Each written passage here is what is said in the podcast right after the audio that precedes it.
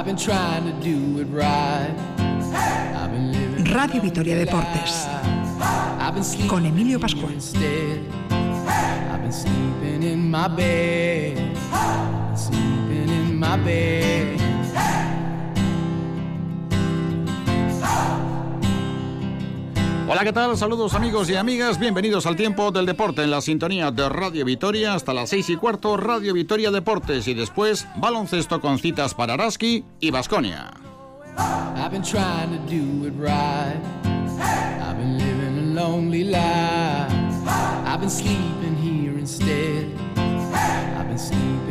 Vamos allá con un fin de semana deportivo que nos ofrece muchísimas cosas. Tenemos en tiempo de descanso el clásico en primera división con empate a uno entre el Barcelona y el Real Madrid para un fin de semana que ha comenzado bien para el deporte a la vez porque Urco Herrán se ha proclamado campeón de España de duatlón élite en Soria. Hemos hablado con él este mediodía y lógicamente Hablaremos del asunto en esta edición deportiva. A las seis y cuarto en Mendizorroza, Araski Guernica en el segundo derby de la temporada con la necesidad de ganar para el conjunto de Made Urieta. El Vasconia visita al Juventud en una semana marcada por el aplazamiento del partido frente al Alba y en un duelo frente a un buen equipo que se ha reforzado bien y que está haciendo una muy buena temporada. Mientras el Deportivo la vez viaja a Valladolid, en donde mañana se mide el equipo de Sergio González en un partido con mucho en juego para los dos conjuntos en zona de descenso. Definitivo en primera división, el Che 2 Valencia 1, como les decimos en juego en el descanso para ser más exactos, Barcelona 1 Real Madrid 1. Mañana comienza la liga para el Castilla en la división de honor B. Nos visitan Moisés San Mateo y Joanes Galarza. Con ellos analizaremos lo que es el comienzo de la temporada en un periodo tan complicado y difícil como el que nos toca vivir. Ha comenzado la preferencia en una batalla desigual con el COVID-19, el deporte modesto quiere también ser protagonista. En el Giro, Teojar y Jai Hindey están en el mismo tiempo en la clasificación general a un día para la conclusión de la Corsa Rosa. Fíjense, la cronómetro de mañana. Pello Bilbao es cuarto. Tenemos en juego también con respecto al fútbol local a la vez B1 Arenas 0 en tercera división, programados para ahora mismo el arranque, Urgachi 0, Beasain 0 y Ariz Navarra 0, Pasaya 0. Todo esto y mucho más en directo en la sintonía deportiva de Radio Vitoria con Olaya Sánchez y Elvira Gómez en la realización técnica. Les habla Emilia Pascual. En nombre de todo el equipo de deportes, 5 y 3 minutos, comenzamos.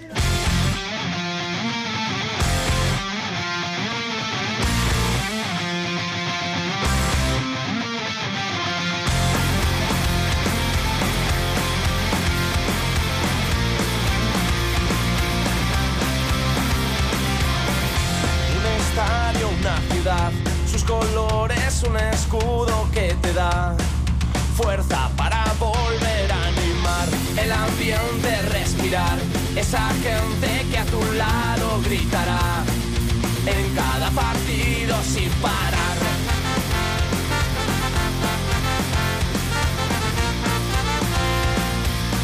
Son las 5 y 4 minutos de la tarde, estamos en directo en la sintonía deportiva de Radio Vitoria, a punto de comenzar el clásico en cuanto a su segunda mitad, empate a uno. Somos valientes, no nos importa competir con el clásico, preferimos ponderar la actualidad deportiva local, que para nosotros está por encima de cualquier otra consideración. Y hoy la tarde deportiva, como les acabamos de decir, nos ofrece múltiples eh, aristas con prácticamente 6 horas de radio deportiva en eh, directo. En Ecualdecoa, ¿qué tal? Arracha León, saludos y muy buenas tardes. Hola, muy bien, Arracha León. A punto de comenzar la segunda mitad de ese partido con el el resultado que ya hemos comentado, empate a uno, se adelantó el conjunto blanco, empató la escuadra culé, una jornada que tiene ya un resultado definitivo con la victoria del Elche frente al Valencia.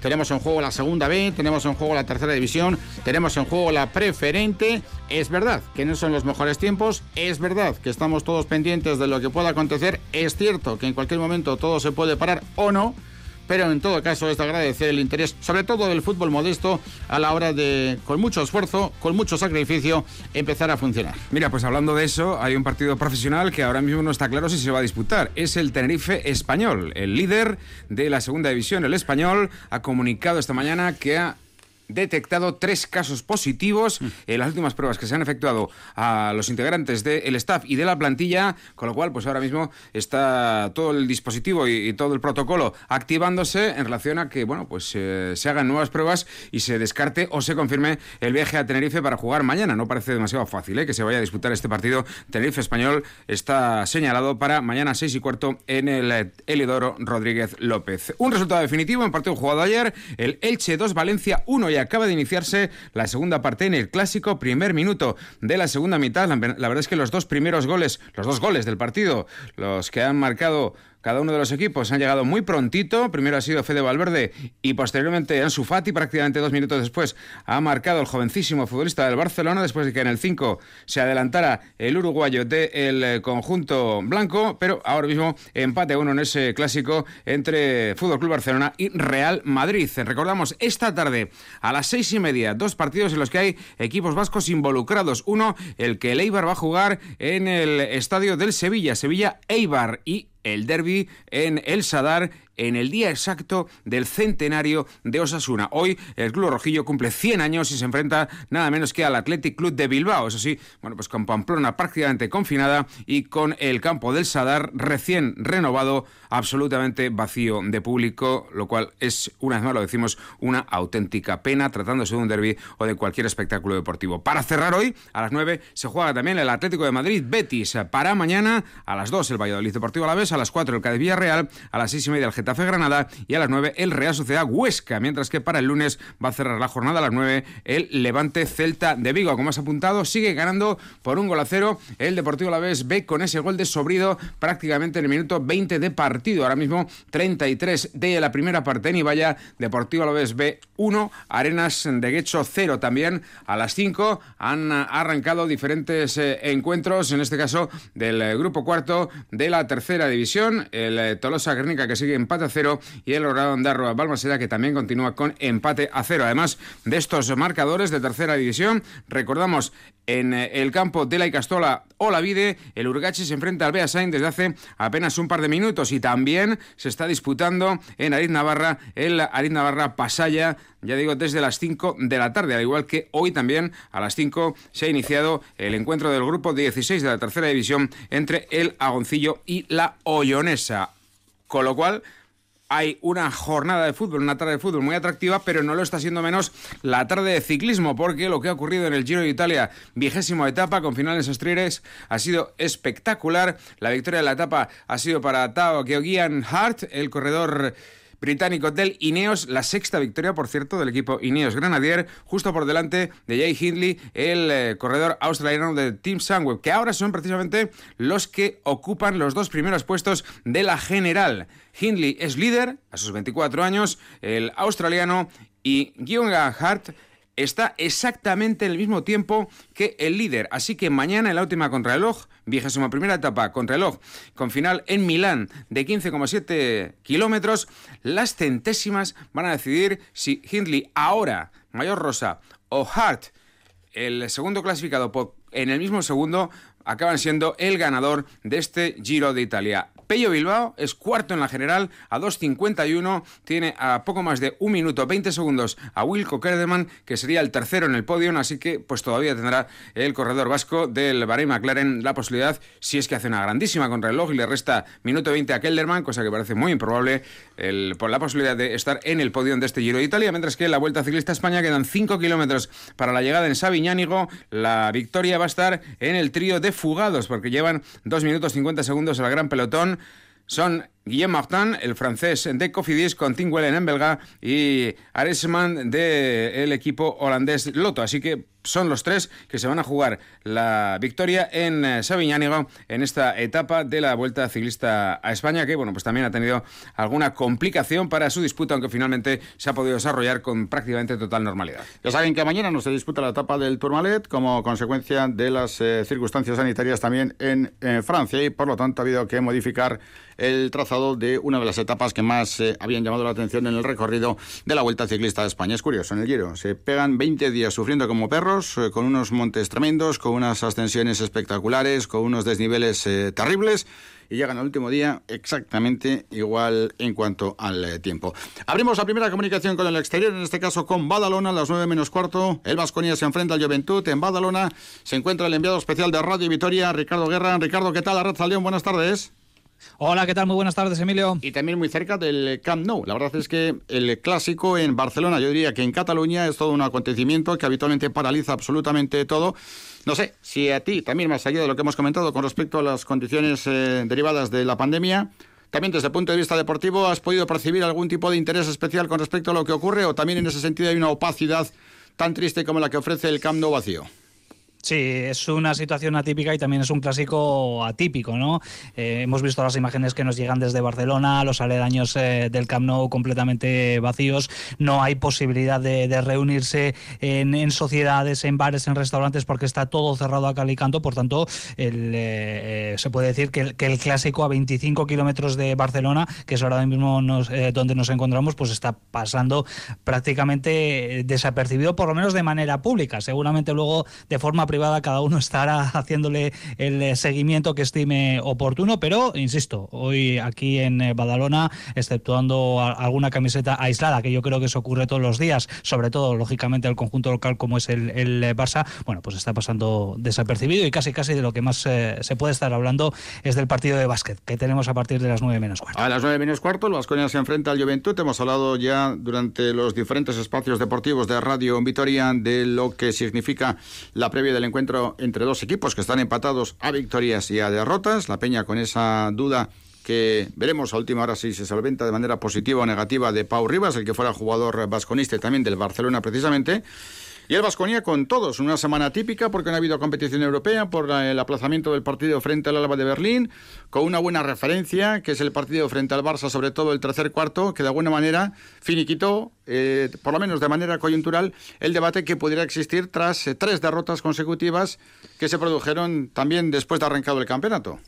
Sí, precisamente esa es la línea que quiere seguir el Vasconia. Además, eh, yo creo que Dusko Ivanovic lo dejó muy claro en la previa del partido. Sabe perfectamente que su equipo, eh, que si su equipo eh, no se exprime al, al, 100% en cada partido, y más viendo el, salto de calidad que en los últimos años ha dado la ACB, pues lo tiene complicado para sacar los partidos adelante. Lo vimos el día del Murcia, lo vimos también en la cancha del, del Burgos. Ahora mismo, Vasconia no puede hacer quizás como hacía pues hace un par de décadas, ¿no? Que salía a jugar al tran-tran a medio gas los partidos de ACB y los sacaba adelante. Ahora mismo no es así, por tanto Vasconia tiene que tener eh, todos los sentidos puestos en eh, la cancha del Olympique de Badalona porque además va a tener enfrente uno de los equipos que yo creo que está llamado a, quedarse donde está ahora mismo en la clasificación, a un proyecto muy serio. Ya el año pasado apuntó algunas eh, maneras. Yo creo que con los fichajes que han hecho este verano han mejorado la versión que tenían de la pasada campaña sobre todo con eh, dos incorporaciones estrella que son eh, ante Tomic y, Pau Rivas, sin olvidar otro regreso, eh, aparte del ex de Basconia, Ferran Basas, otro de los jugadores que realizó una gran temporada en la pasada campaña en las filas de, del Burgos, ¿no? en esa gran campaña que realizó el conjunto castellano-leonés. Por tanto, estamos hablando de un equipo que puede darle un disgusto ahora mismo a cualquiera, que sus dos únicas derrotas en la Liga CB las ha cosechado frente a los dos equipos que precisamente no conocen eso, lo que es la derrota en la Liga, el Real Madrid y el Iberostar Tenerife, y el resto de partidos hasta ocho, cuatro en Liga y cuatro en Eurocup los cuentan por victoria. Así que es un gran termómetro, un gran partido el que tenemos sin duda para disfrutar. Lo contaremos en Radio Victoria a partir de las nueve menos. Sí, porque el equipo en torno a las siete y cuarto ya en el pabellón, por lo tanto ahora mismo se supone que descansando después de la comida, luego una pequeña merienda, de las siete y cuarto muy cerquita del hotel de concentración. Todo el mundo ya en el pabellón para afrontar vendajes y preparación eh, previa a lo que es la disputa de un partido profesional. Sí, más o menos eh, el hotel de concentración del Vasconia, que es el mismo en el que nos encontramos nosotros, pues está a 10 minutitos del pabellón. Por tanto, ahora mismo, y esperemos con esta conexión no estar molestando absolutamente a nadie, pues todos los jugadores están eh, apurando ¿no? su tiempo de asueto después de lo que ha sido eh, la comida. Lógicamente, bueno, pues se ha hecho una excepción ¿no? con el club vasconista porque ni siquiera en los hoteles están ofreciendo servicio de, de restaurante. Estamos hablando de un equipo de altísima competición y lógicamente pues han tenido que hacer una, una excepción con el Vasconia en este caso para que puedan ir eh, pues suficientemente alimentados y con la energía adecuada para afrontar un partido eh, que va a ser una auténtica batalla frente al Juventud. Así que como bien has comentado, Emilio, tiempo para descansar y a eso de las 7, eh, alrededor de las 7, 7 y cuarto, el equipo ya saldrá hacia el Olympique de Badalona, que por cierto es un campo que se le está dando bastante bien en los últimos años. De hecho, no pierde aquí desde el año 2014. ¿eh? Han pasado eh, prácticamente seis años. fue en noviembre de aquel año 2014 la última derrota. Las últimas referencias que tenemos de la pasada temporada, pues ninguna de ellas se fueron en Olympique, porque el partido del Bues Arena que acabó con victoria por un punto para para Basconia y luego la última referencia que tenemos fue en la fase final de Valencia, aquel partido que no tuvo ningún tipo de relevancia en lo clasificatorio, fue el último encuentro de la liga inicial que se impuso el conjunto de Carles eh, Durán, creo recordar que también fue por un estrecho margen, ¿no? por un margen de, de dos puntos. Así que vamos a ver si continúa la racha en esta cancha en la que, insisto, Basconia no pierde desde el año 2014. Muy bien, pues cerramos la comunicación con Badalona. En tu caso, Richie, aunque solamente haya podido ser un pantumaca, pero luego ya ha caído, ¿no? Hombre, algo ha caído, por supuesto. Hay que decir que los restaurantes no están para recibir clientes, pero sí que tienen el servicio de takeaway, ¿no? y también de, servicio a, domicilio. En ese sentido, eh, pues es un mal menor, ¿no? Para el sector de la hostelería que, está sufriendo muchísimo en el contexto general, pero en estas eh, últimas semanas, especialmente aquí en Cataluña. Recordamos que es eh, la medida, ¿no? Que, que tomó la Generalitat para intentar frenar la evolución de la pandemia, cerrar el sector hostelero, pero no estamos hablando de toques de queda ni nada. No pueden abrir, no pueden atender en sus eh, locales a ningún cliente. Así que, bueno, pues también hemos intentado hacer, poner nuestro granito de arena con los restaurantes, eh, en este caso aquí de, de, Badalona, con un pequeño takeaway para coger energía y tomar fuerza de cara al partido de esta noche. Muy bien, gracias, Ricardo Guerra. Saludos y buenas tardes. Buenas tardes, Agur. Agur, cerramos la comunicación con Badalona a las 5 y 17 minutos. Eh, está empate a uno el duelo entre Barcelona y Real Madrid. Acabado la etapa sexta de la Vuelta Ciclista a España. Acaba de terminar, en efecto, con eh, victoria para Arensman, el eh, holandés eh, de la Loto, que al final se ha impuesto en el Spain a Guillaume Martin, el francés que parecía, mientras estaba llana la llegada, que era el menos fuerte del trío, pero bueno, pues cuando se ha encarado y enfilado el último el eh, último, la última rampa pues eh, ha estado a punto de sorprender. Tim Williams ha sido el eh, que ha ganado la etapa, mientras que la segunda plaza para Guillem Martán, tercero para Arensman, ha sido la conclusión de esta jornada de la Vuelta a España cuando todavía el pelotón está entrando en las calles de Sabiñano, el gran pelotón con bueno pues todos los grandes, todos los líderes, incluido el mayor rojo, así que bueno pues ya hay ganador de etapa, aunque no ha llegado el gran grupo. Vamos con la actualidad del Deportivo La Vez, que ya está de viaje hacia Valladolid, donde mañana afronta a las 2 de la tarde el duelo frente al conjunto pucelano, un partido entre dos equipos que ocupan posición del descenso directo, una cita por lo tanto de máxima exigencia para ambos equipos si no se quieren ver eh, ubicados en una zona todavía más preocupante de la clasificación y con diferencial negativo de puntos con respecto a un posible rival eh, directo. También venimos comentando durante todo el fin de semana las circunstancias que van marcando el partido de mañana. En cualquier eh, caso, recordamos que Pera Pons va a ser baja en el Deportivo La Vez, Kiko Olivas y Javi Sánchez en el conjunto Soletano.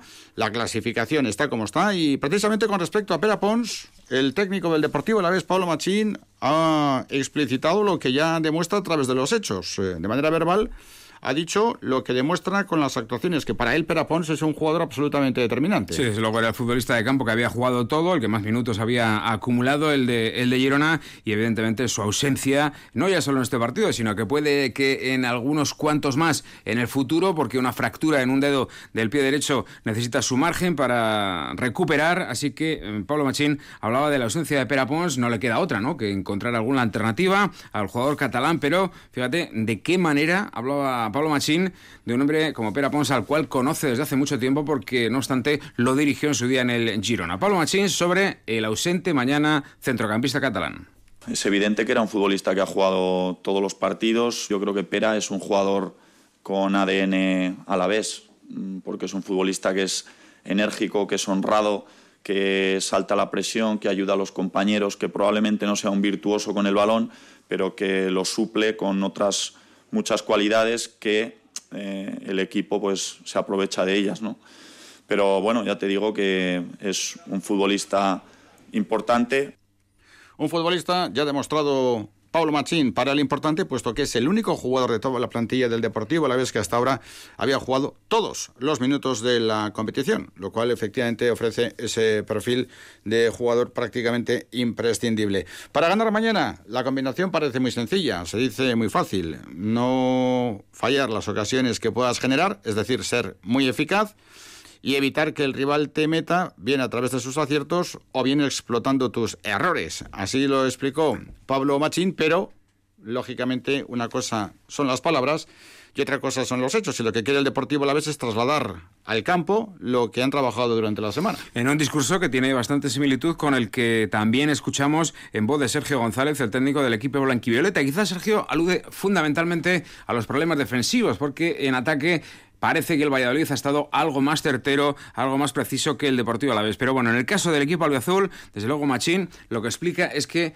tanto los errores importantes que ha cometido el equipo defensivamente que los han penalizado los contrarios y además la falta de efectividad en ataque en las múltiples ocasiones generadas y que no se han convertido es el principal problema que tiene el equipo, aunque dice el técnico Soriano que es que ni una cosa, ni las facilidades defensivas, ni tampoco los errores en ataque son para él normales.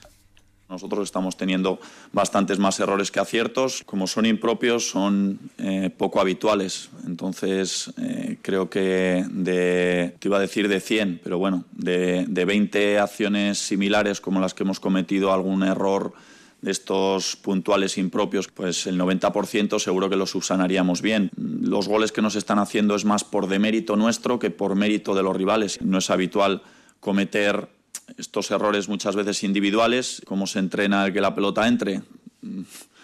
Tenemos futbolistas de contrastada calidad y experiencia, todos eh, habitualmente pues, han hecho una cifra importante de goles y vamos a pensar que, lo anormal es lo que nos ha pasado hasta ahora y que lo lógico es que si tenemos ocasiones como las que pudimos tener el último partido, pues por lo menos un porcentaje mucho más alto que el que hemos tenido eh, nos ayude a conseguir los puntos y las victorias.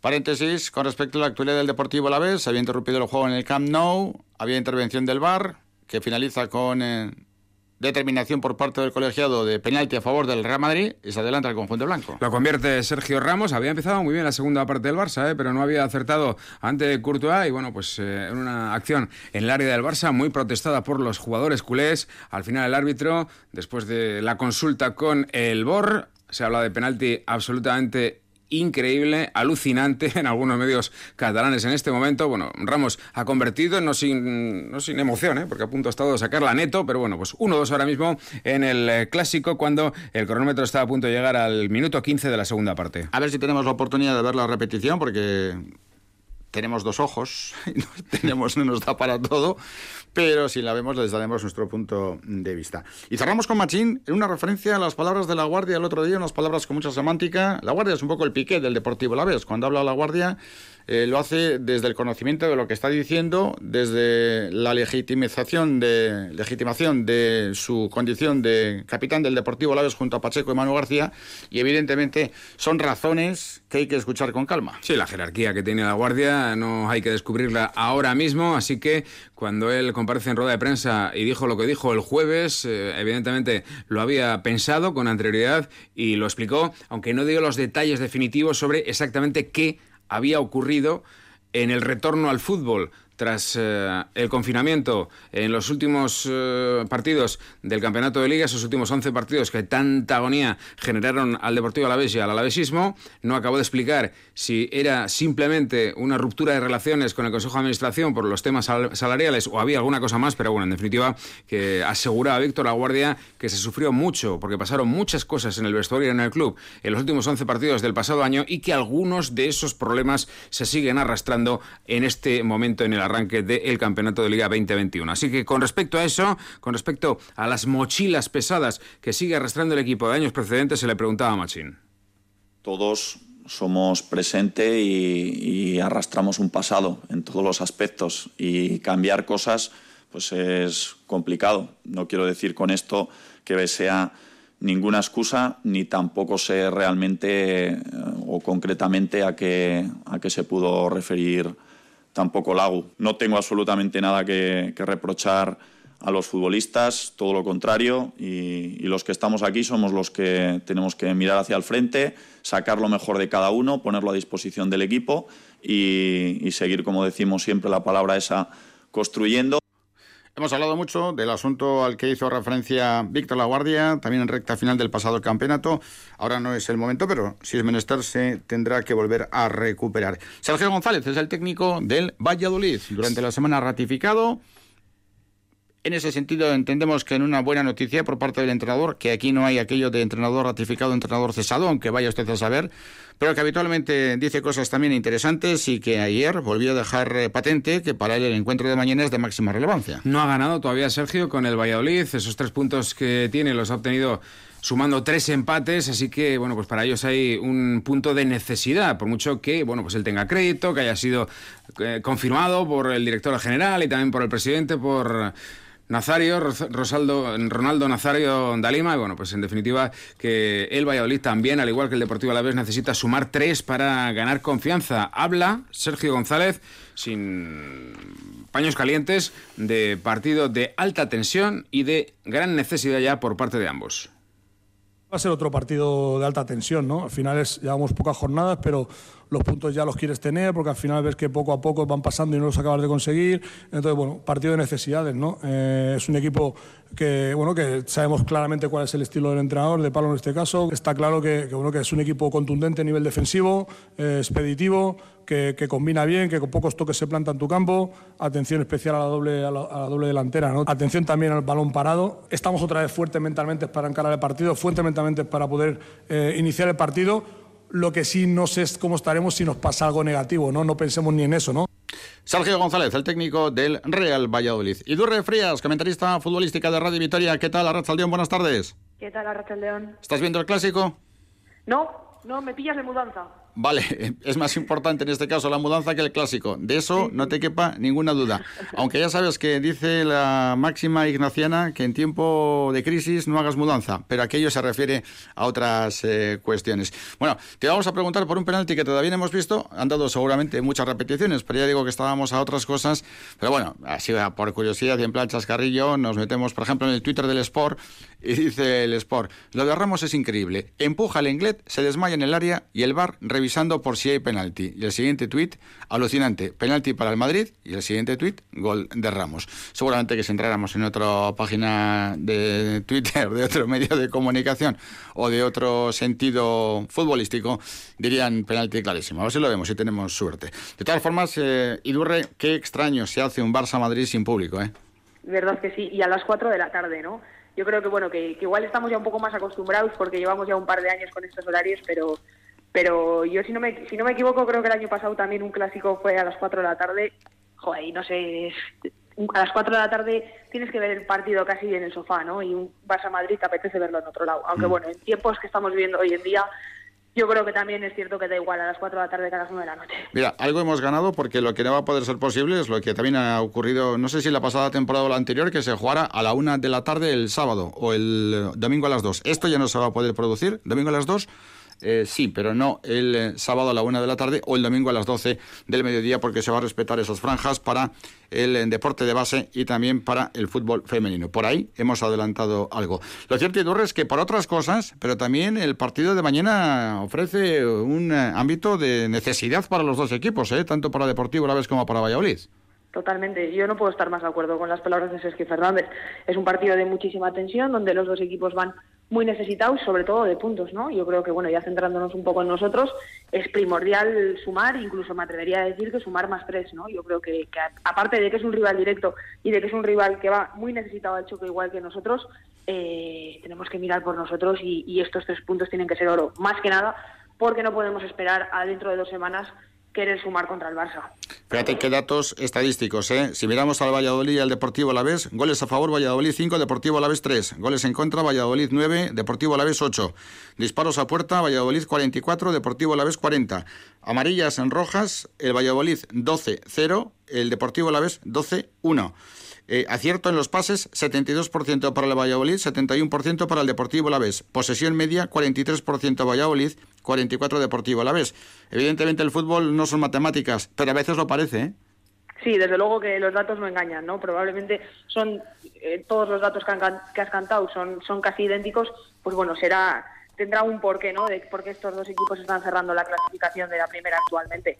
Eh, sin duda el, el, nivel es muy parecido y, y la necesidad es, es, casi igual, ¿no? Entonces, bueno, va a ser va a ser un partido seguramente de muchísima tensión, muy trabado y donde, donde ambos equipos sobre todo querrán ganar, pero seguramente de lo que no querrán será perder. Muy bien, Idurre, pues muchísimas gracias. Mañana estamos aquí en el estudio central de Radio Victoria, en dos menos cuarto, y que vaya lo mejor posible la mudanza. Es que ricasco, Villararte. Ay. Un abrazo para nuestra comentarista. Cinco y media en punto de la tarde. Enseguida estamos con nuestros primeros invitados aquí en el estudio central de Radio Victoria.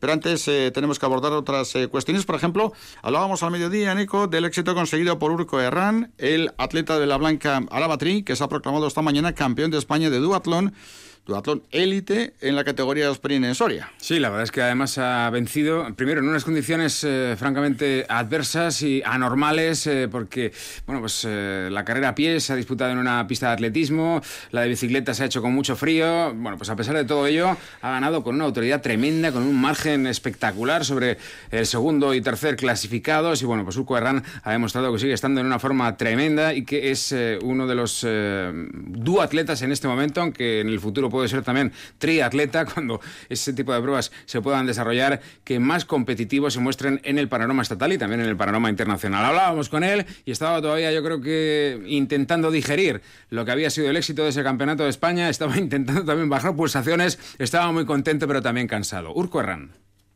Muy contento. Normal. Bueno, Urco, eras uno de los favoritos y la verdad es que no has fallado, ¿eh? No, la verdad es que me encuentro muy bien. Sí, sí. Estabais ahí los 100 mejores triatletas de España. ¿Cómo ha sido el campeonato? Hombre, ha sido un poco atípico, ¿no? Como todas las pruebas que estamos haciendo hasta ahora, o con esto del coronavirus.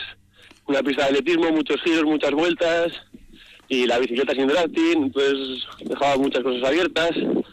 Pero bueno, en general, bien. Mejor eso que no competir, la verdad. Sin duda, con un formato crono, salíais dos cada ocho segundos y te has acoplado perfectamente al sistema, ¿no? Sí, sí, sí, me ha venido bien al final.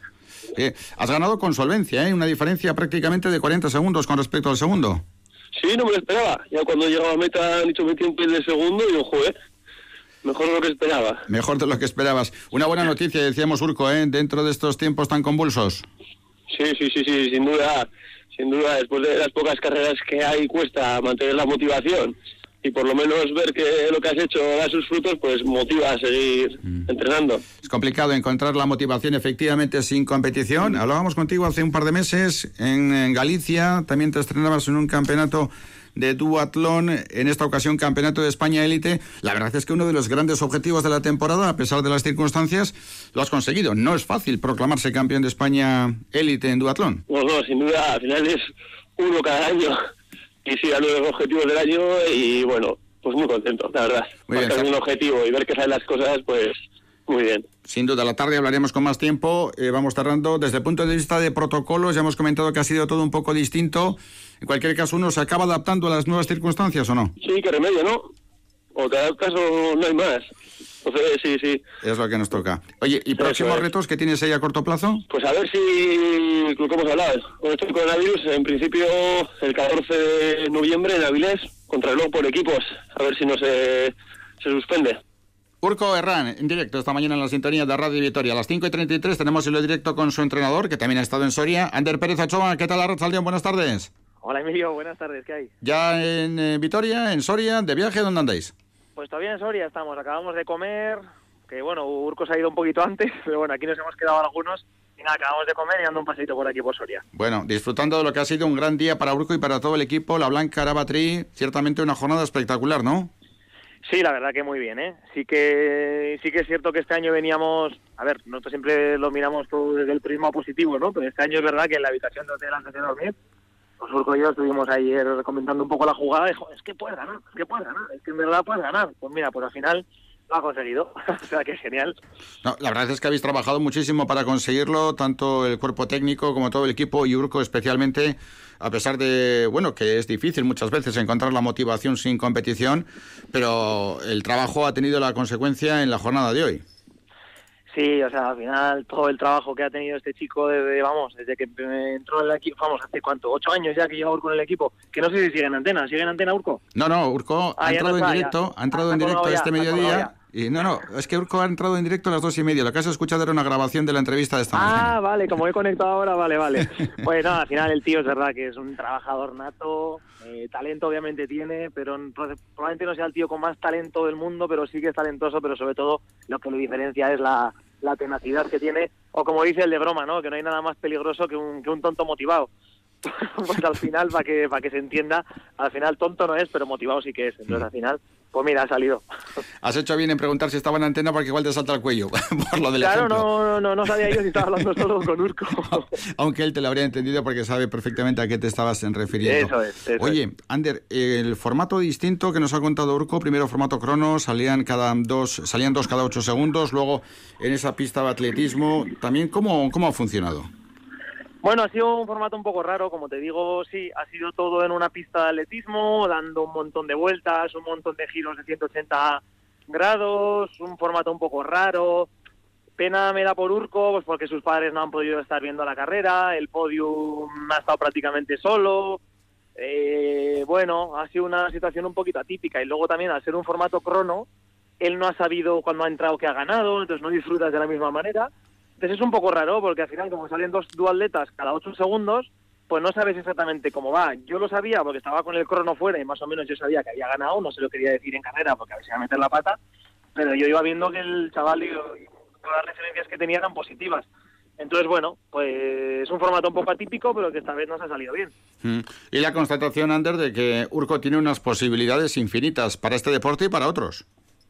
Sí, hombre, Urco es muy bueno, ¿eh? que no se malentienda lo de que eh, el tío, para mí su punto fuerte es su capacidad de trabajo, pero obviamente un tío no es campeón de España, un, un tío no corre en 14, 20, un 5000 solo por ser cabezón. Al final, claro que tienes que tener unas condiciones y sobre todo creo que lo que nos ha dado la, la victoria esta vez, más que la carrera a pie, que es algo que ya sabemos todos, es la mejora en bicicleta, ¿no? Eh, pues mientras que igual otra gente en el confinamiento se ha dejado un poquito más llevar o lo que sea, pues nosotros es verdad que nos hemos puesto al lío. Como sabíamos encima que la bicicleta era nuestro punto un poco más débil, pues hemos dicho, oye, mira, eh, aprovechamos que vamos a estar tres meses en casa o los que estuvimos, pues para potenciar lo que, lo que podemos potenciar. En este caso fue la bicicleta y la verdad que ha tenido un parcial de bici súper sólido y lo que le ha permitido, pues eso, eh, ganar esta carrera. Mm. ¿Qué nos comentas con respecto a la actuación de Inés Moreno? Bueno, Inés, pues una chica del equipo que ha empezado hace un año y pico, que proviene del patinaje. Y bueno, básicamente me comentó, oye, ¿qué opinas de intentar, bueno, eh, correr en Campeonato Español? Y te le dije, oye, eh, tienes nivel para sobrevivir. Y bueno, pues eso es lo que ha hecho, sobrevivir, aprender y bueno, pues una experiencia que se lleva, eh, que es una participación en la élite, pero bueno, con el caso, en el caso de Inés era pues lo que te digo, una introducción a, a un campeonato de España. Y ahora el próximo reto, el Campeonato de España, cronómetro por equipos, 14 de noviembre en Avilés. Sí, eh, a ver si se- yo espero que se haga. eh, la intención de la Federación Española es hacerla. Lo que pasa que sí que, claro, se comenta mucho, pues ahora lo- las se van a endurecer casi todos los eh, bueno, los, los procesos del COVID y demás, y esperemos que se haga, pero en principio sí que queríamos ir Avilés, porque es una prueba que se nos da muy bien, la crono por equipos. Si bien es cierto que andamos un poquito en cuadro por lesiones o fichajes que nos han hecho, al final esto, pues bueno, el triatlón para bien o para mal mueve mueve capital y bueno, al final pues a la que destaca uno pues se lo quieren llevar. Y bueno, pues al final intentaremos con lo que tengamos ir, por supuesto, e intentar pelear la victoria como sea, claro, eso sin Mm. duda. Estaremos en contacto, la verdad es que es un lujo también tener a Ander y a Urco en eh, Araba con el, la Blanca Araba Tri y ahí están los resultados, eh, no solamente con eh, respecto al rendimiento individual, sino también el trabajo colectivo.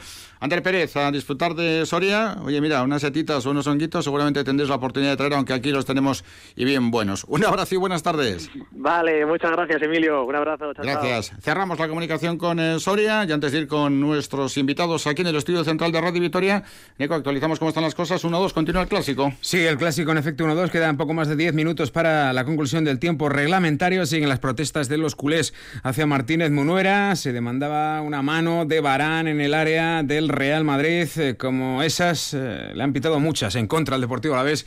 Y en este caso ni siquiera ha hecho falta revisarla para el conjunto culé. En definitiva, Barcelona 1, Real Madrid 2 eh, en segunda división. Todavía no han arrancado los partidos de la tarde, mientras que recordamos, hay ahora mismo un encuentro del grupo 2 de Segunda División B en juego en Ibaya, minuto 5 de la segunda parte, Deportivo Alavés B1, Arenas 0, mientras que en Tercera División también hay en juego varios encuentros del grupo cuarto de Tercera División, algunos de ellos con eh, equipos eh, alaveses involucrados, en el minuto 40 Navarra 0, Pasaya 0 y por otra parte también en eh, el campo de Urgachi, el partido entre el Urgachi y el Beasain, que supone el primer encuentro como local en Tercera División del equipo de la Icastola lo está ganando el Urgachi. 1-0, minuto 20 de partido. Son las 5 eh, y 40 minutos de la tarde, una pequeña parada y nos vamos con eh, Moisés San Mateo y con Joanes en Galarza. Mañana comienza la Liga División de Honor B para el Castelli.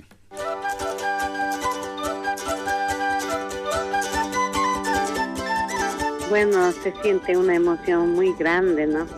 De poder llegar a la cima y bueno, yo cuando he hecho la primera montaña, bueno, yo tenía como al decir un peso, ¿no? Un peso encima de mí. Pero cuando ya he llegado, he hecho la cumbre, bueno, me sentía libre, libre de todo.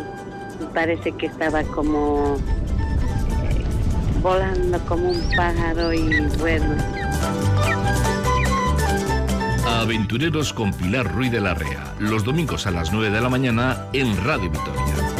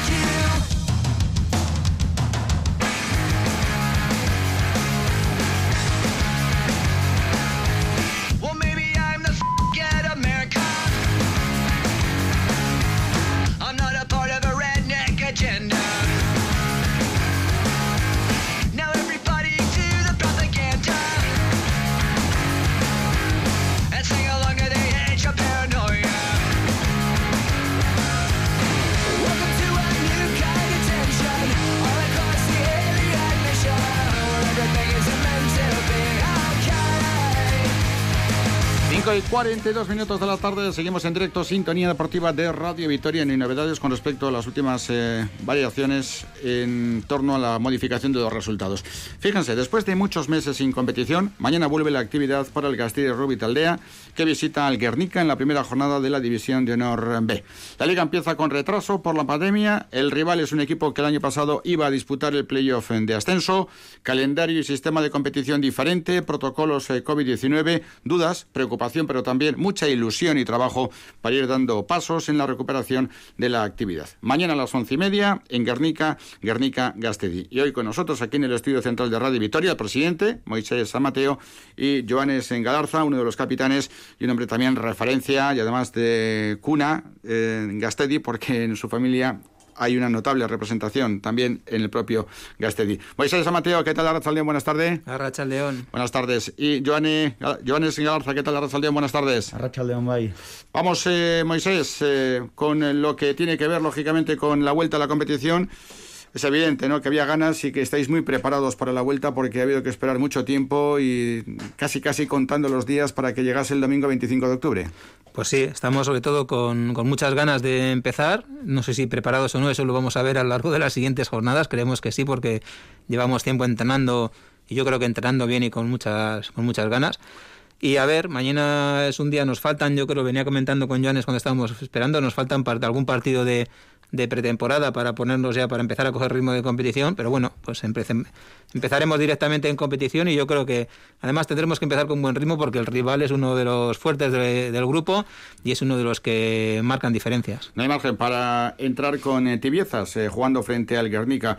La verdad es que el primer equipo lleva trabajando ya prácticamente dos meses, eh, desde el 24 25 de agosto son ya dos meses de trabajo, o sea que en ese sentido la preparación, el enfoque el seguimiento de llegar bien el arranque del campeonato, eso se ha hecho como prácticamente siempre, ¿no? Sí, la parte física, la parte un poco más técnica de pretemporada, eso está hecho, pero vuelvo otra vez a lo que comentaba, nos falta eso ponerlo, esa parte de ponerlo en práctica y de que cada uno vaya cogiendo su espacio en el campo, la gente nueva que hay, y saber cómo jugamos todos, pues, pues eso, falta un partido o dos de pretemporada para, para habituarnos al juego de cada, de cada uno. Ah, Moisés, eh, jugar en División de Honor es una motivación enorme y es un paso importante pero todavía queda mucho por eh, hacer. El equipo femenino, la escuela, el equipo inclusivo, la Araba Cup, eh, el segundo memorial Pachi Montoya que no se ha podido celebrar, tantas y tantas cosas que lógicamente eh, han quedado eh, paralizadas.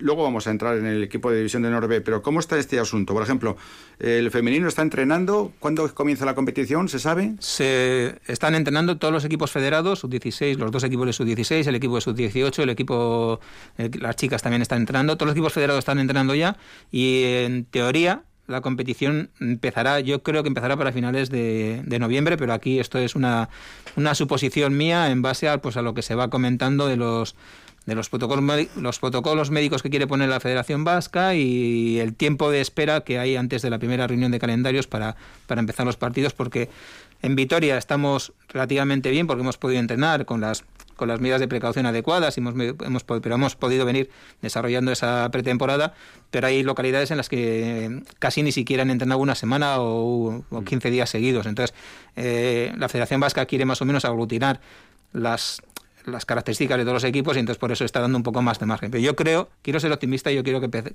quiero pensar que en noviembre más cerca de finales que de principio se podrá empezar la liga del resto de equipos federados. O sea que los equipos federados como mínimo todavía tienen un margen de un mes para el arranque de la competición si todo va bien. Eso es, sí, porque se habla de seis semanas previas al comienzo de la, de la, competición de, de pretemporada y aunque nosotros llevamos eso, lo hemos cumplido con creces, hay equipos que todavía no lo han podido cumplir. Entonces la federación quiere tener ese margen de seguridad para que todo el mundo empiece en unas mínimas condiciones. Estoy pensando ahora en poblaciones tan significativas para el rugby como el Orrio, como Durango y tal que son ya zona roja desde hace unos cuantos días.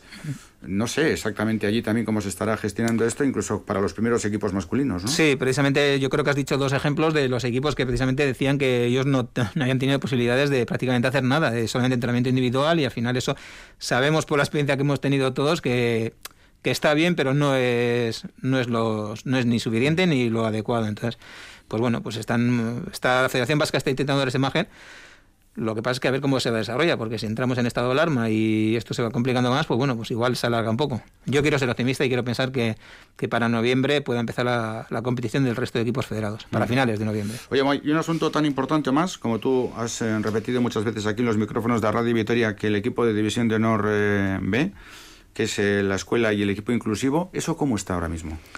Pues bueno, son dos, van de dos por dos líneas distintas. la escuela eh, depende de Diputación. Diputación ya dijo hace mucho tiempo que el deporte escolar podía comenzar.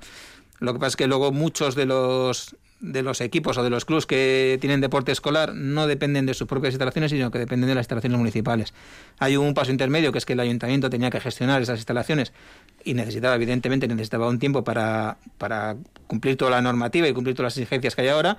Y bueno, pues el viernes a la tarde nos dijeron que nosotros podíamos empezar ya con, nuestros equipos de deporte escolar. Tenemos que ponerlo en marcha porque ahora sí que tenemos que empezar a funcionar nosotros con nuestros propios protocolos. Tenemos que hacer reuniones con, los, con las familias, reuniones con los, con los chavales y con las chavalas que van a practicarlo. O sea, nos va a llevar un tiempo, quizá yo creo que la semana que viene igual nos pilla un poco el toro y andaremos justitos, pero nos gustaría empezar ya con el deporte escolar porque sí que es cierto que pasan dos cosas. Una es que los niños y las niñas necesitan actividad, necesitan yo creo que esa actividad. De una forma u otra tienen que tener esa actividad. Puede ser en el parque jugando con sus amigos y amigas o haciendo, practicando un deporte que es un poquito más, eh, más reglado. Y luego pasa que eh, si no tienes actividad, pues al final dices, bueno, pues prefiero quedarme en casa jugando con la PlayStation o viendo la tele o cualquier otra actividad. Entonces eh, yo creo que el deporte está perdiendo un poquito de, de niños y de niñas porque por esta inactividad que están teniendo y cuanto antes empecemos todos los deportes a movernos en este sentido, pues mucho mejor. No solamente el rugby, por mí, ojalá todos se apunten, todos los niños y niñas se apunten a rugby, pero yo creo que es importante que, comiencen todos los deportes. Mm. Otros asuntos eh, tan importantes eh, que, por ejemplo, mueven eh, a más de mil niños de 8 a 14 años como el Araban Rugby Cup, que el año pasado se tuvo que suspender, ahora mismo hablar de esto es casi casi ciencia ficción, ¿no? Es un bonito sueño. Ojalá la siguiente Araba Rugby podamos hacerla y podamos desarrollarla con cierta normalidad, pero sí que es cierto que la de este año era impensable realizarla no solamente por mover a tantos niños, sino por mover a tantas familias. Se mueve un montón de gente alrededor de la Rugby Cup y era impensable realizarlo en condiciones medio normales de seguridad. Entonces, pues bueno, eh, lamentablemente es una de esas cosas más que la dejamos para el año que viene, y el año que viene, bueno, pues jugaremos una araba rúbica mucho más completa o haremos dos seguidas para quitar el mono y hacerlo un poco más divertido. tenemos que ser optimistas, tenemos que mandar mensajes positivos, pero también tenemos que ver las cosas con eh, un punto de realismo ¿no? y de objetividad. Y en ese sentido no podemos eh, negar que tenemos un punto de incertidumbre también por la evolución de los acontecimientos eh, con respecto al día a día del club, igual que ocurre en tantas otras organizaciones, ¿no? Pues todo absolutamente diferente a la hora de los protocolos, a la hora de de no poder utilizar las instalaciones como os gustaría, las duchas, las distancias, los geles.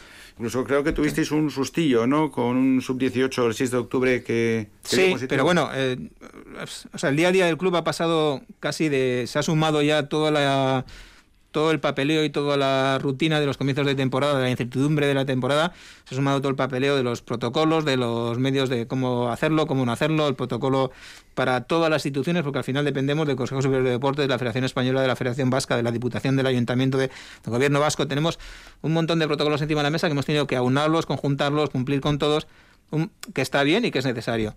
Y, además de eso, eh, lo que me comentabas. He perdido el hilo. Sí, no, todo lo que significa el día a día y luego... lo de los sub-18, sí, que, que por una parte está... O sea, fue un pequeño susto, pero nos vino muy bien para poder comprobar que todo el protocolo que teníamos establecido funcionaba correctamente. Eh, un chaval sub-18, por distintas circunstancias, en su casa un familiar suyo que se contagió coronavirus, el chaval se contagió, la verdad es que llevaba ya un par de días sin venir al entrenamiento, pero cuando lo supimos lo pusimos en contacto, todos los chavales sub-18 pasaron por realizaron pruebas PCR y todo fue muy rápido, fue muy efectivo y la verdad es que estuvo bien porque funcionó todo muy rápido, o sea, nos vino bien para testear de alguna manera el protocolo que tenemos y comprobar que funciona y que, bueno, pues que tenemos que tener un poquito menos de miedo porque las cosas están haciendo medio bien. Entonces, bueno, pues ojalá no hubiéramos tenido el susto, pero ya que lo hemos tenido y ha funcionado bien, pues nos ha servido de experiencia positiva. Así que pendientes de que la Federación Vasca delimite exactamente las fechas de arranque de los eh, campeonatos de los equipos federados. Luego vamos a ver ya a partir de la próxima semana cómo vais estructurando el asunto de la escuela, también del equipo inclusivo y también eh, dentro de lo que es eh, la organización de las competiciones, esperar que dentro de un mes, seis semanas, podamos hablar ya de empezar a funcionar con los diferentes equipos de las categorías inferiores y el equipo femenino. Eso es, eso es. Estamos ya casi, hemos arrancado con el equipo inclusivo. Falta otro detalle más que también es importante. Todavía no tenemos la ficha de la Federación Vasca, que este año nos iba, iba a hacer una ficha especial para una competición de rugby inclusivo que se iba a realizar. Yo creo que se ha juntado con que era una competición nueva con el principio de la pandemia y si yo les ha pillado un poco el toro también la Federación Vasca. Yo y estamos pendientes de llegar de, que nos manden eh, la posibilidad de hacer la ficha para el equipo inclusivo y en cuanto tengamos la ficha, eso sí que será tener la ficha y empezar a entrenar porque los protocolos ya están también, o sea que Ahora estamos con el arranque del campeonato ¿eh? en División de Honor, pero queremos también saber, queremos pulsar, queremos eh, dar también salida, ¿no? a las preocupaciones, a las inquietudes de los equipos que como el Gastedi, sin un super presupuesto derivado de un gran patrocinador de los derechos televisivos tienen que pelear día a día para sacar adelante pues eh, un proyecto que aglutina más de 500 personas, lo cual ya es una cantidad más que razonable. Eh, desde el punto de vista económico, ¿qué efecto, qué daño se está haciendo la crisis sanitaria? Pues estamos muy, estamos muy apretados, vamos a dejarlo ahí, estamos muy... La verdad es que lo hemos pasado, nos ha costado empezar, nos ha costado decidir definitivamente que, que jugábamos en esta categoría. Ha sido un año duro eh, fue duro el final de la temporada pasada porque había empresas ya que lo estaban pasando mal y les pilló la pandemia y tenemos ahí cierto, cierto, cierto, cierta deuda pendiente. Pero bueno, eh, al final hemos conseguido juntar el mínimo necesario para poder hacer frente a lo que nos toca. Y bueno, vamos, seguimos, seguimos buscando seguimos buscando sponsors, seguimos buscando gente que quiera colaborar con el Gastedi, que yo creo que es una no es solamente por la parte deportiva, sino también por la parte social, es una, una colaboración interesante y seguimos pidiendo a la gente que se haga social Gastedi, que es una forma que también es de colaborar, una pequeña colaboración individual, pero que, que en estos momentos viene, viene muy bien para, para tapar agujeritos. Desde el punto de vista de sponsor, Gastedi traslada una muy buena imagen, por lo tanto todo lo que se asocie al Gastedi tiene una rentabilidad eh, de imagen muy importante, que es al final lo que las mm. Los, eh, las empresas eh, pretenden eh, trasladar a la opinión pública y a los posibles consumidores o clientes. Y desde el punto de vista social, en cuanto a la respuesta de los socios, es algo también que vosotros ponéis en valor, ¿no? Sí, porque al final esto es como siempre, muchos pocos hacen un mucho grande y al final uno muy grande si se te cae, se te cae entero. Entonces, siempre es bueno tener a todos esos colaboradores, no solamente a los socios, sino a los pequeños sponsors que parece que, bueno, a los pequeños sponsors, a los sponsors que llevan, que llevan mucho tiempo colaborando con cantidades pequeñas, pero que al final siempre están ahí y a los que hay que agradecer enormemente el que sigan estando. O sea, nos podemos acordar de Sconsul el año pasado, que sí que te daba una cantidad más grande de dinero, pero tan importante como Sconsul son todo el resto de sponsors que van en, no voy a decirlos porque me dejaría alguno y no quiero dejarme a ninguno, todos los que van en la camiseta, en el cartel, en en la carátula del streaming, que al final todos son importantes y todos suman. ¿Cuántos días, eh, Moisés, llevas esperando que llegue el 25 de octubre? Buf, muchos, muchos, muchos, muchos, con muchas ganas de empezar y que arranque esto ya, porque una vez que arranque, al final todo va cogiendo ritmo de competición y al final, y vamos, Vamos quitando reuniones, por lo menos las de principios de temporada, que son muchas horas en, la, en, la, sede de reuniones y de preparativos. Recordamos División de Honor, Grupo A, Norte, con Orense, Guernica, Urebi Aldea, Zarauz, Bilbao, Belenos, Eibar, Vera Vera, La Única, Ferrol, y luego ya veremos si Hernani y Palencia incluso, ¿no? Ojalá, Ojalá sea esa la quiniela final. sería, ¿no? Por nosotros ojalá sea Vamos a explicarlo, Moisés. ¿Por qué falta para que se cierre definitivamente el grupo? Lo que ha sucedido en estas últimas semanas es que un equipo de División de Honor ha renunciado a la plaza por, por motivos económicos, básicamente. Que es el de Santander, ¿no? Que es el Santander, el Banco de Santander. Eh, uno de los patrocinadores le dijo que si no había tanto retorno publicitario en los partidos, pues que no iba a poder colaborar con tanta cantidad y han renunciado a la plaza. Al renunciar a la plaza se le baja dos categorías directamente, bajaría a su liga regional y quien tiene opciones de subir son los es el Hernani en este caso y Les Abelles por la clasificación global de la temporada pasada de todos los grupos de división de honor B. Si el Hernani sube, dejaría una plaza en nuestro grupo y tendrían que cubrirla el, que, el, el, segundo clasificado en la fase de ascenso, que sería Palencia, y el que bajó el año pasado, que era el Oviedo. Entonces eh, ahí está la cosa. Por nosotros mucho mejor el Palencia, tanto por club, porque no nos llevamos mal con el Oviedo, pero tenemos muchos más tenemos bastante más cercanía con el Palencia, pues porque Imanol jugó en Palencia, Imanol es uno de los entrenadores del staff, ya jugó en Palencia y tenemos bueno cierta relación con, con, la directiva del Palencia y con el club, como por cercanía de ciudad, porque los viajes van a ser mucho más, bueno, van a ser mucho más, no, van a ser un poquito más cómodos, tampoco... O sea, que puede ser que el grupo esté formado con los que hemos comentado, pero que el Hernani no esté, si sube a División de Honor. Eso es. Y que el Palencia o el Oviedo ocupara esa plaza. Eso es. Estaríamos en esa tesitura. Un equipo, una plantilla que mantiene la estructura del año pasado, pero dejando perfectamente claro que, por un lado, los sudafricanos continúan, Lohan y Winry, los argentinos también, eh, Dago, Gastón y Patón, aunque Lebran se ha marchado a Bilbao. Eso es. Y luego eh, es muy importante la vuelta de Josu Carrillo de Irlanda, que para vosotros es un espaldarazo a la configuración de la plantilla, ¿no? Sí, yo creo que tenemos cuatro incorporaciones que son importantes este año, aparte de la gente de la casa que vuelvo a decir, que son con la que hacemos el, el 80% de la plantilla, que son súper importantes. Eh, Daniel, por ejemplo, comenzó a jugar la temporada pasada a mitad de la temporada y este año se ha incorporado desde el principio, que me parece también es una porción importante. Josu Carrillo es fundamental, no solamente por el trabajo que hace en el campo, sino porque yo creo que hace también un buen trabajo fuera del campo con el equipo, aglutinando el equipo.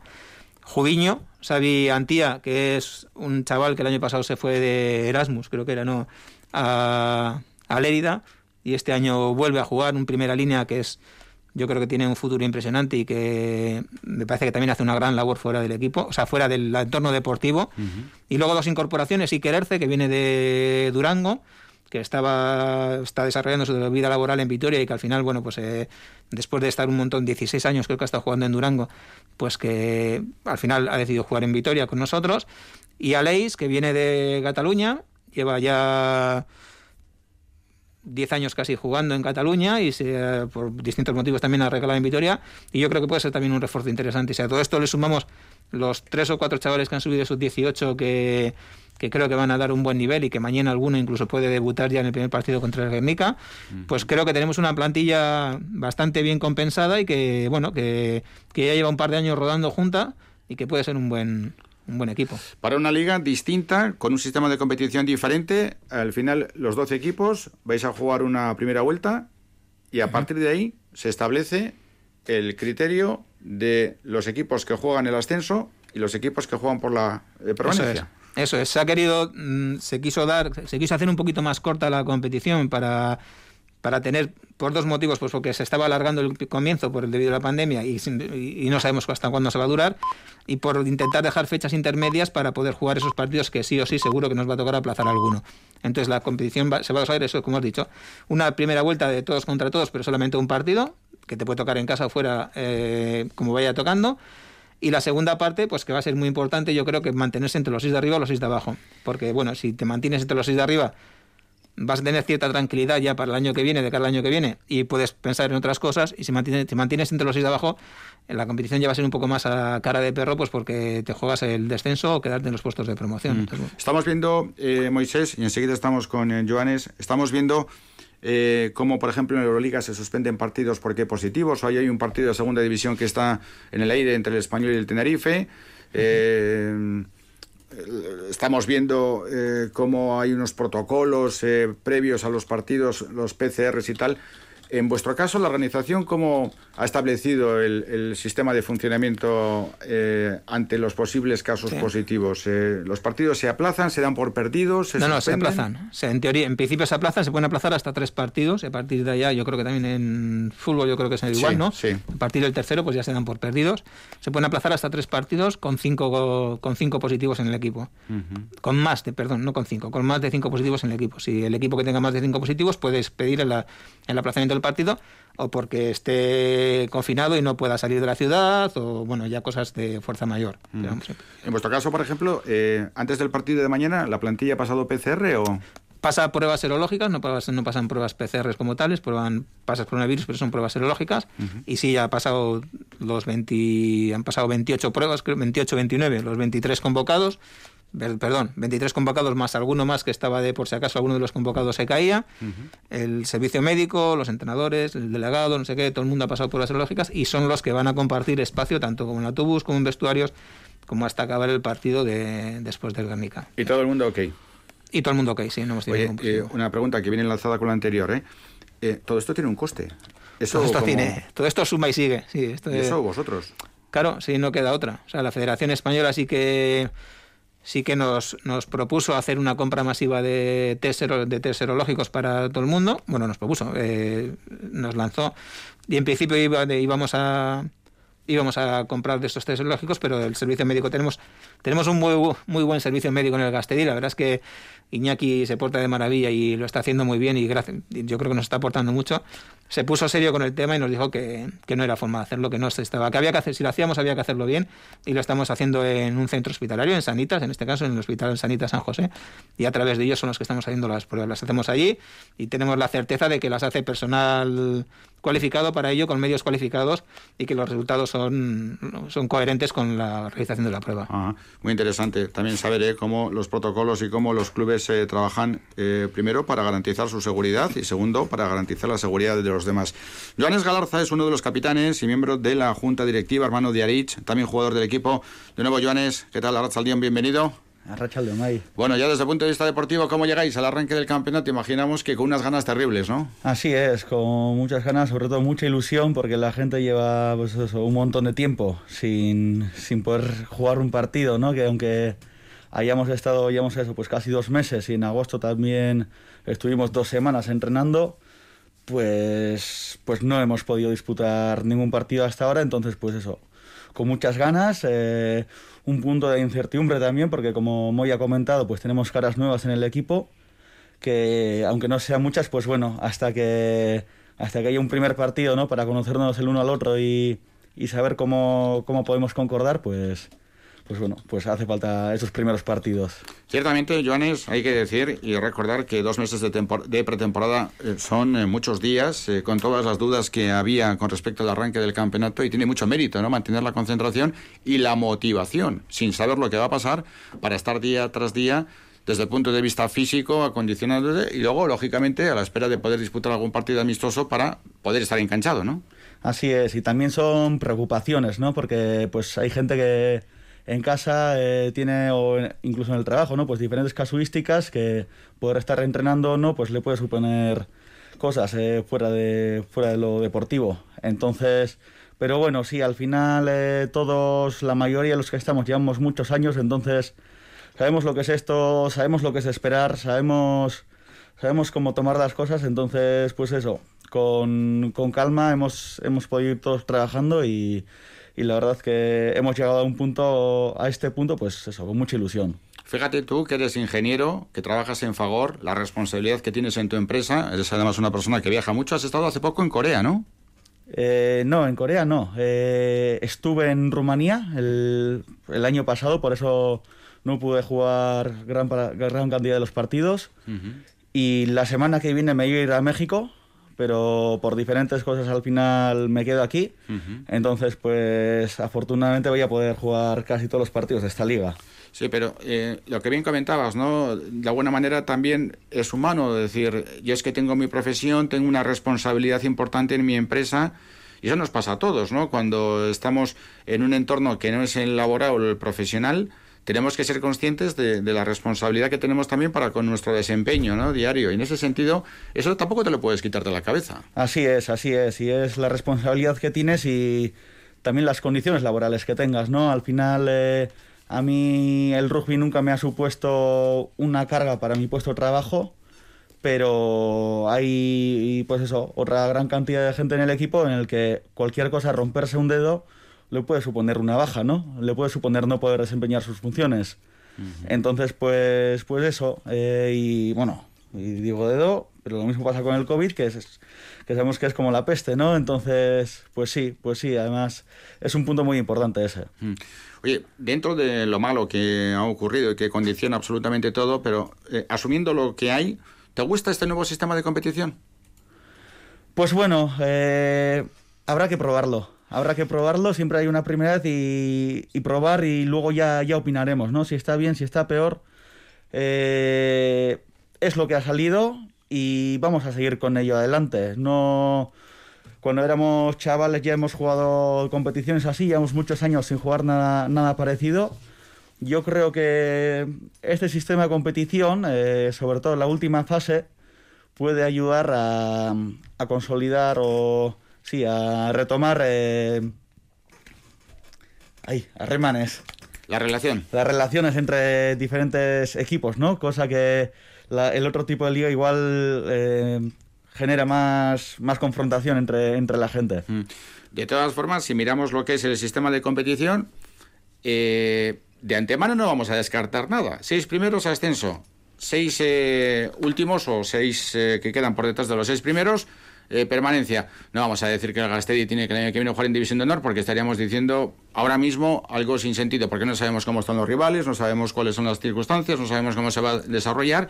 Pero bueno, esa motivación de quedar top 6 es muy bonita. También eso condiciona que cada partido sea casi casi en sí, no voy a decir una final, pero sí un objetivo muy importante. Así es, esto va a ser un sprint inicial, digamos, en el que todos sabemos que los primeros partidos son, pues eso, a vida o a muerte, ¿no? Como se puede decir. Entonces, pues va a ser un inicio de liga potente, eh, con bastante, pues eso, con, con, muchas ganas por todas partes. Y, y, eso, pues habrá que ir viendo cómo, cómo va evolucionando todo esto. Mañana con ganas de que llegue el partido frente al Guernica, que es otro clásico del rugby vasco, un equipo grande, un equipo importante, un equipo con solera, un equipo que si no hubiera pasado nada igual estaba ahora mismo en división de honor.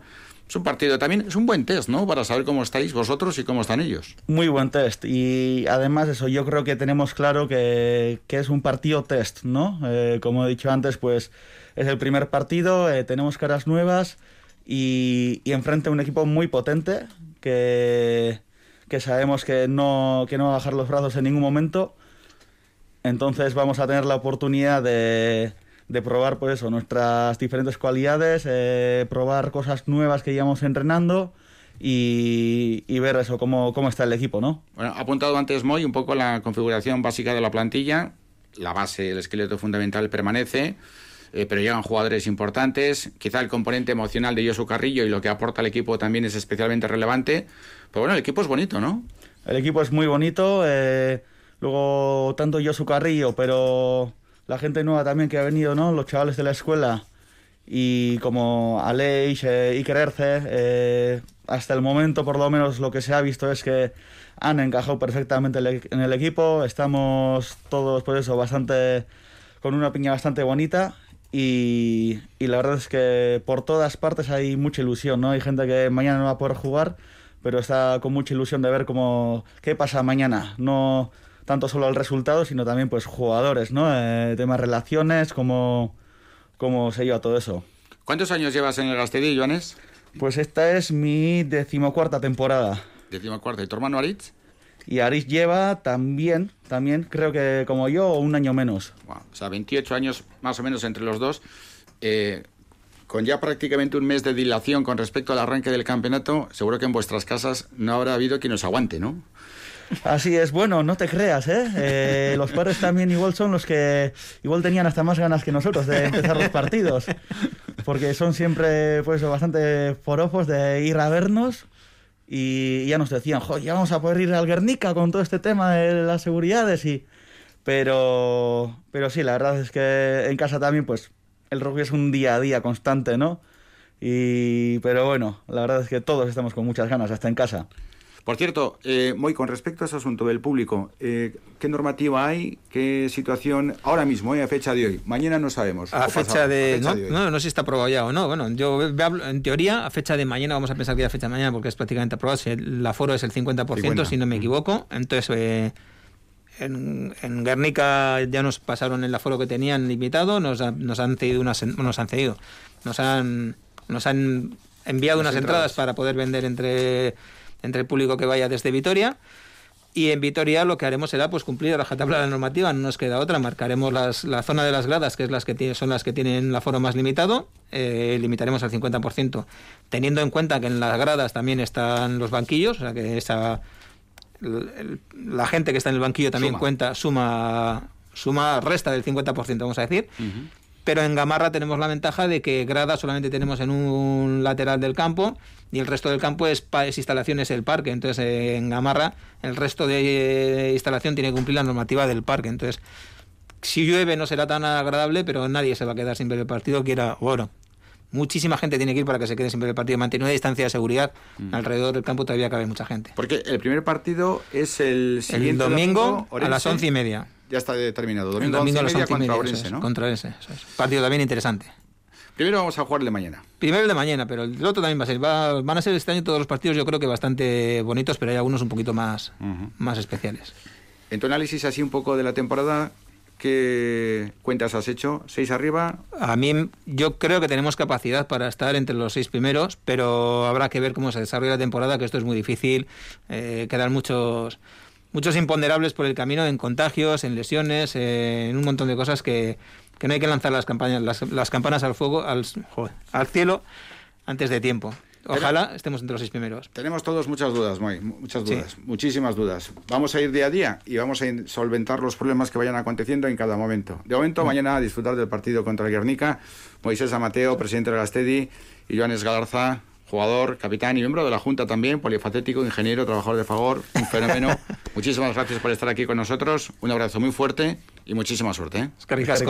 Gracias. Son las 6 y 13 minutos de la tarde. Enseguida vamos a terminar, pero antes eh, hacemos un rápido repaso al marcador y buscamos una última comunicación para cerrar ya nuestro espacio. Pues ha concluido el clásico, no sin polémica, ha ganado el Real Madrid finalmente por 1 a 3. eh, tras el gol de, Ramos de penalti, pues ha deshilado el, el Barcelona, se ha ido con todo hacia arriba, se ha deshecho el centro del campo y, y- y Modric ha hecho el, el 1 a 3, pero lo dicho, en Barcelona hay mucho disgusto con la actuación de Munuera Montero. Recordemos a las seis y media se juegan los Asuna Athletic y el Sevilla Eibar y a las 9 cerrando la jornada de hoy el Atlético Betis. Además de todo esto, en lo que al fútbol cercano se refiere en Segunda División B. Buenas noticias las que nos llegan de Ibaya porque el Deportivo Alavés B ha marcado su segundo tanto frente a la Arenas. Quedan en torno a cinco minutos para el final. Deportivo Alavés B 2, Arenas 0. Y en Tercera División pues hay, hay un poco de todo. Está ganando el Urgachi por 1-0 al Beasain. Quedan 30 minutos en los tres partidos de Tercera División. ¿eh? Eh, el Urgachi está ganando por 1-0 al Beasain en la Icastola Olavide. Está cayendo el Arindabarra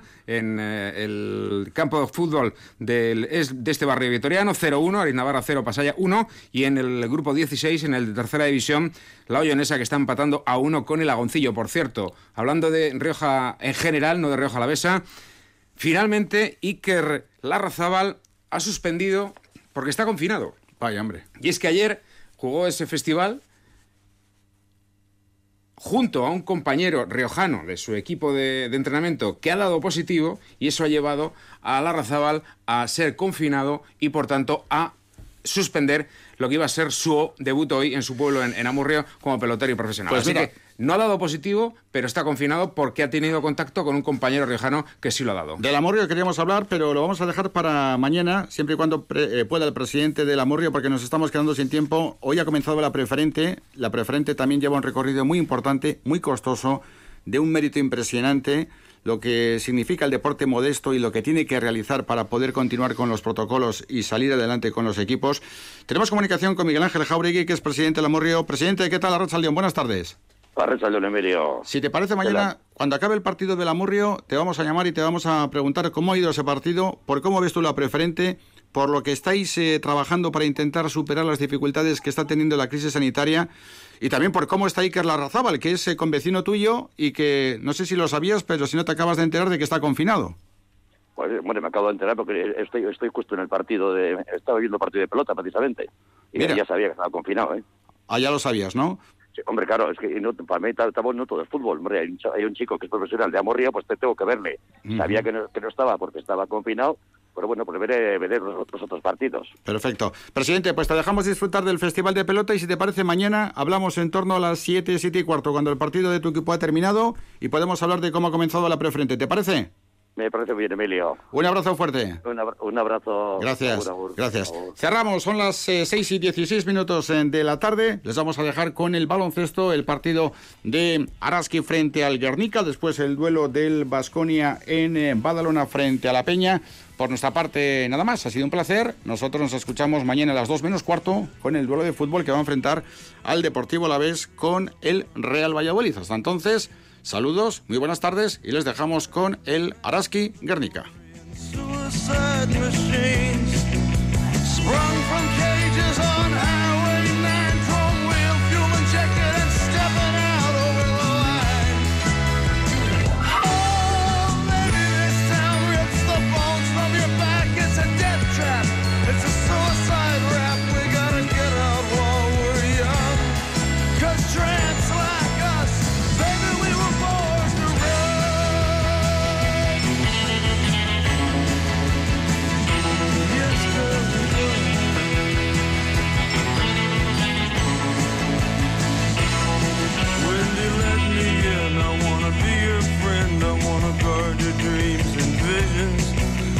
Wrap your legs around these velvet rims and strap your